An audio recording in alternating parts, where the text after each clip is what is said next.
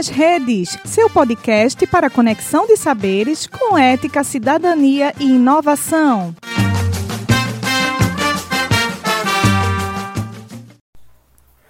Então, fala pessoal do Ginasticast, fala meus telespectadores, espero que estejam todos bem. E aqui quem fala é o Cássio Clinton e é um prazer estar aqui com vocês hoje. E aí, gente, bom dia, boa tarde, boa noite a todos. Bem-vindos aqui ao Ginasticast, né? Take 2. Estou é, muito animada de estar aqui nessa tarde com vocês para a gente ter uma discussão aqui bem interessante é, acerca da ginástica, né? E aí, galera, tudo bem? Eu sou Maria Eduarda e estou muito feliz de estar aqui fazendo essa troca de conhecimento com vocês, né? E falando um pouquinho desse assunto tão importante e necessário. Fala, fala galerinha, e aí como é que vocês estão?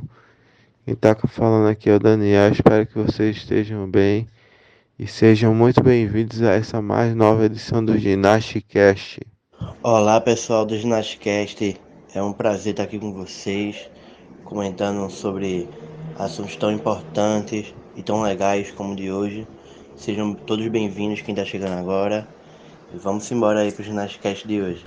Fala galera, Aqui é Alisson. É um prazer estar aqui com vocês hoje para falar sobre esse assunto tão importante que é a ginástica. Antes de tudo, gente, eu tenho uma pergunta aqui para fazer para vocês. Vocês sabem o que é ginástica? A ginástica é um esporte que envolve a prática de uma série de movimentos que requer força, flexibilidade e coordenação motora. As modalidades da ginástica são ginástica geral, ginástica rítmica, de trampolim, ginástica aeróbica e ginástica acrobática. A modalidade que a gente veio falar aqui hoje é a geral. Aqui trabalha com uma série de exercícios com grande número de repetições, onde se trabalha grupos musculares diferentes. Especificamente no Ginasticast de hoje, a gente vai falar desse tipo de ginástica, né, é, voltado para as pessoas da terceira idade, que a gente sabe da importância é, desse grupo realmente se movimentar, colocar o corpo para estar em movimento, né? E aí trazendo todos os benefícios que a gente sabe que o exercício e as atividades físicas proporcionam. Mas e aí, quem de vocês poderia me dizer alguns benefícios da ginástica para a terceira idade? É um grupo muito sensível, né? Esse que a gente está falando hoje.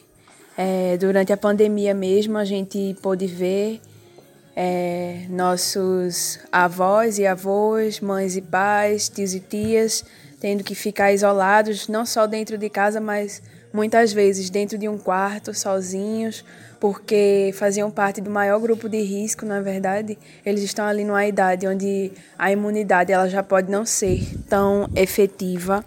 Infelizmente, né, Eduardo, essa é a nossa realidade atual, né? Eu acho que a gente não vai conseguir destacar o suficiente como a atividade física ela vai ser essencial. Cara, é, se eu fosse aí citar todos os benefícios da ginástica na terceira idade, eu confesso que eu ia acabar lá para o final do ano de 2023. Mas aí, pensando de uma forma mais objetiva, eu destaco o fortalecimento no sistema muscular, que por consequência diminui o risco de quedas e aí facilita os movimentos de braços e pernas, por exemplo. Eu destaco também, Cássio, essa questão da prática de ginástica para melhorar a questão do equilíbrio, né? E movimentos funcionais, por exemplo, um simples sentar e levantar, é, pessoas sedentárias, idosos sedentários, né? Pessoas da terceira idade, é, muitas vezes não, não conseguem ou têm certa dificuldade. Então, os movimentos funcionais que a ginástica pode proporcionar é, para eles é, traz muito benefício também no seu dia a dia, né? Que a gente sabe da importância da independência é, desse tipo de público. Gostaria de destacar aqui atividades de baixo a médio impacto e que também são praticadas ao ar livre. Além de que a exposição ao sol ela vai trazer vários benefícios, né, gente? Ela vai produzir vitamina D, é, vai produzir endorfinas, que são neurotransmissores que vão nos ajudar a nos sentir melhor, a evitar a depressão. Vão fazer uma regulaçãozinha no sono, então quando chegar à noite vão ajudar a pessoa a dormir melhor. Então a gente pode mencionar uma caminhada, a gente pode mencionar uma calistenia que ela pode ser praticada na praia ou então na praça. E algo que eu tenho visto bastante as vovós e vovôs praticarem é a zumba, né?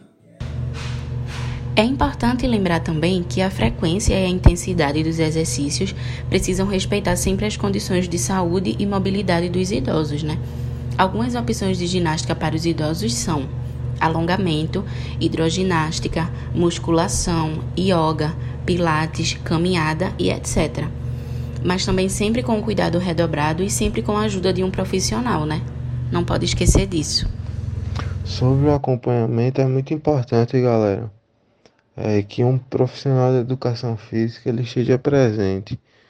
É, o combate às doenças na, na terceira idade, todo mundo já creio que tem conhecimento, a pressão arterial, a diabetes que estão presentes nos idosos, a fragilidade óssea, mas e justamente por isso é, é tão importante ter um acompanhamento de um profissional, porque cada um, cada aluno, cada, cada idoso vai ter sua individualidade. Então procure um profissional de educação física se você quer fazer exercício. É, como nós temos aí os projetos nas praças aqui mesmo perto de onde eu moro. É, todos os dias pela manhã tem um projeto e aí um profissional de educação física acompanha elas, eles e elas todos os dias. Então é, essa é a grande importância. É, saber que você vai ter o conhecimento, vai ter uma pessoa que, que entenda do seu caso com propriedade para que algo que poderia estar tá sendo bom para você não se torne o inverso, acabe sendo pior e você contrai ainda mais doenças. Carlos, fala um pouco dessa experiência é, de projetos de aulas de ginásticas nos bairros se não me engano, tu tem uma história boa isso aí no teu bairro, né? Conta aí pra gente. Gente, aqui no meu bairro tem um projeto, né? Que foi desenvolvido por um vereador aqui do bairro. É, tem um local que os idosos eles vão para fazer exercício, para se alongar de manhã. Creio eu que seja segunda, quarta e sexta, não lembro direito. Mas é muito interessante que eles passam em grupo lá pelas ruas, eles vão felizes e eles voltam mais felizes ainda, sabe? É, é bom de ver porque a gente percebe que além da ginástica fazer bom, fazer bem para o corpo, né? Faz bem para a alma. Elas também socializam, fazem amizade e levam que sempre aquele bastãozinho, né? Aquele cabo de vassoura que é para elas chegarem lá e se alongarem, botar o cabo de vassoura na frente e desce o tronco para poder se alongar, tá sempre em dia, e é muito bonito de ver isso. Já falei para minha avó para participar, mas minha avó não gosta. Mas a gente segue tentando, né? Tá aí, né, gente? Uma forma de das pessoas com a terceira idade fazer essa prática, né, de, de ginástica de forma segura, de forma que vai trazer muitos benefícios e o melhor, de forma gratuita, né? Então a gente sabe da importância, a gente trouxe aqui alguns benefícios, na verdade, muitos benefícios né, para esse público da terceira idade fazer as atividades, os exercícios físicos e proporcionar uma melhor qualidade de vida para eles. Então é isso, espero que tenham gostado aqui do, do assunto trazido pelo nosso Ginasticast. Valeu, um abraço e até a próxima, gente. É isso, gente. Estou muito feliz de ter participado de mais um podcast com vocês. Até a próxima, se cuidem e tchau, tchau. É isso aí, galerinha. Valeu, valeu por mais essa edição do Ginasticast. Tamo junto, até a próxima. Então é isso aí, pessoal. Valeu, meus telespectadores. Valeu, grupo do Ginasticast. Foi um prazer estar aqui com todos vocês hoje. E é isso aí, até a próxima. Valeu, galera. Foi um prazer estar aqui com vocês conversando sobre esse assunto tão importante. Então, agora o que a gente deve fazer é colocar os nossos idosos para se exercitar e praticar ginástica. Então é isso, minha gente. Obrigada pela atenção de todos vocês. Até a próxima com mais um Ginasticast. Fiquem na paz. Um beijo e tchau!